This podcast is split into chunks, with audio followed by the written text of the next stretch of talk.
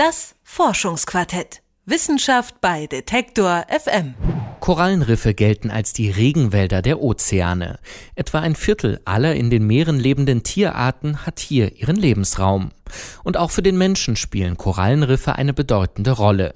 Neben ihrer touristischen Bedeutung stellen sie für viele Regionen der Welt eine Hauptnahrungsquelle dar. Und die Medizin entdeckt auch in der Artenvielfalt der Korallenriffe neue Wirkstoffe gegen Krankheiten. Doch die Riffe sind bedroht. Erderwärmung und Ozeanversauerung führen weltweit zum Rückgang dieser Systeme. Auch eine Überversorgung mit Nährstoffen bedroht das fragile Gleichgewicht zwischen Korallen, Algen und Schwämmen. Mike Sattler berichtet. Helle Oberflächen, schattige Überhänge, dunkle Höhlen und Spalten. Sie sind das Werk der Steinkorallen, der Architekten und Ingenieure der Korallenriffe. Auf engstem Raum entstehen durch sie eine Vielzahl an Lebensräumen mit unterschiedlichsten Licht- und Strömungsverhältnissen ein Abwechslungsreichtum, der die Grundlage darstellt für das vielleicht artenreichste Ökosystem der Erde. Dass sich die Korallenriffe tatsächlich so artenreich gestalten, ist aber gleichzeitig auch ein Paradox, sagt Laura Riggs vom Geomar Forschungsinstitut, dem Helmholtz-Zentrum für Ozeanforschung Kiel. They rival tropical rainforests in their productivity Sie sind so produktiv wie ein tropischer Regenwald, aber dennoch befinden sie sich in tropischen Gewässern, in denen die Nährstoffkonzentration sehr gering ist. Im Grunde sind diese tropischen Umgebungen das marine Äquivalent einer Wüste. Die Riffgemeinschaften haben Wege gefunden, mit der Nährstoffknappheit umzugehen.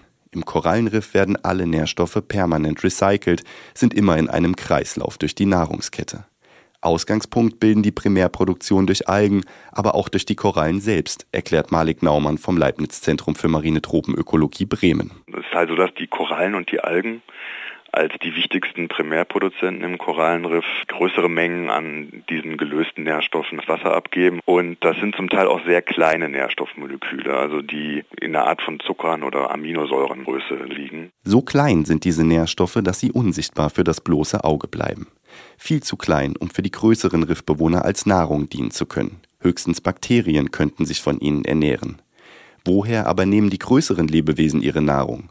Erst vor wenigen Jahren haben Wissenschaftler diese Lücke in der Nahrungskette rekonstruieren können. Eine wichtige Rolle spielen dabei die Schwämme. Sie sind eine urzeitliche Lebensform, so vielfältig, so formenreich und farbenprächtig wie die Korallen selbst. Einige Röhrenschwämme sind so groß wie Menschen, andere Schwämme bilden dünne Beläge in Rissen und Höhlen. Im Ökosystem der Riffe übernehmen sie verschiedene Funktionen, erklärt Laura Riggs. Einige halten wie Kleber das Riff zusammen, andere beteiligen sich an der Erosion und produzieren Sedimente. Und viele stellen selbst Lebensraum für andere Organismen dar. Viele kleine Fische und Wirbellose wie etwa Garnelen leben im Inneren von Schwämmen.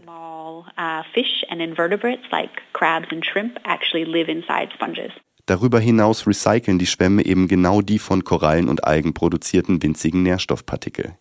Wie Filteranlagen pumpen sie das Meerwasser durch ihre Körper. Dabei nehmen sie die winzigen Nährstoffpartikel der Korallen und Algen auf und scheiden sie in größeren Klumpen wieder aus. Diese können dann problemlos von Würmern oder Seesternen gefressen werden. Die Wissenschaftler bezeichnen dieses Upcycling der Nährstoffe als Schwammschleife. Diesen Prozess hatten Riggs, Naumann und Kollegen jetzt weiter untersucht. Im Roten Meer sammelten sie Schwämme, Algen und Korallen und untersuchten deren Nahrungskreislauf. Dabei machten sie eine beunruhigende Entdeckung.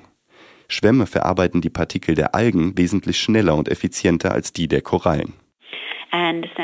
Da Algen ohnehin mehr organische Materie produzieren als Korallen, stellen sie mehr Nahrung für Schwämme zur Verfügung. Und Schwämme recyceln Nährstoffe für Algen. Das könnte eine Feedback-Schleife aktivieren, die das Wachstum von Schwämmen und Algen auf Kosten der Korallen fördert.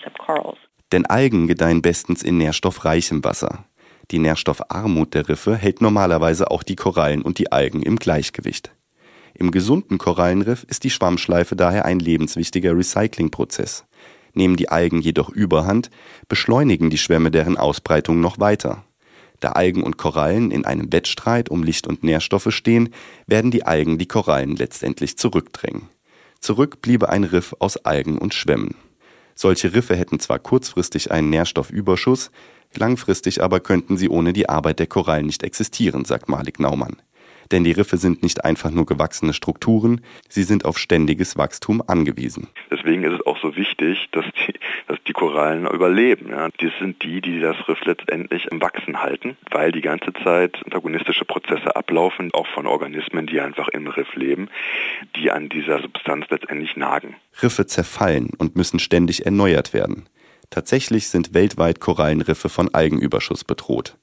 Das gefährdet nicht nur komplexe und wunderbare Ökosysteme, auch der Mensch ist direkt betroffen. Schließlich stehen wir ganz am Ende der Nahrungskette der Korallenriffe. Um die Riffe aber schützen zu können, müssen die Mechanismen dieser Ökosysteme verstanden werden. Das bleibt ein Rennen gegen die Zeit, gegen Erwärmung, Versauerung, Überfischung und Überdüngung der Meere. Schwämme spielen also in Korallenriffen eine wichtige Funktion im Nährstoffkreislauf, aber sie können auch das Korallensterben beschleunigen.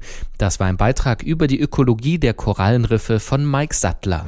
Das Forschungsquartett. Wissenschaft bei Detektor FM.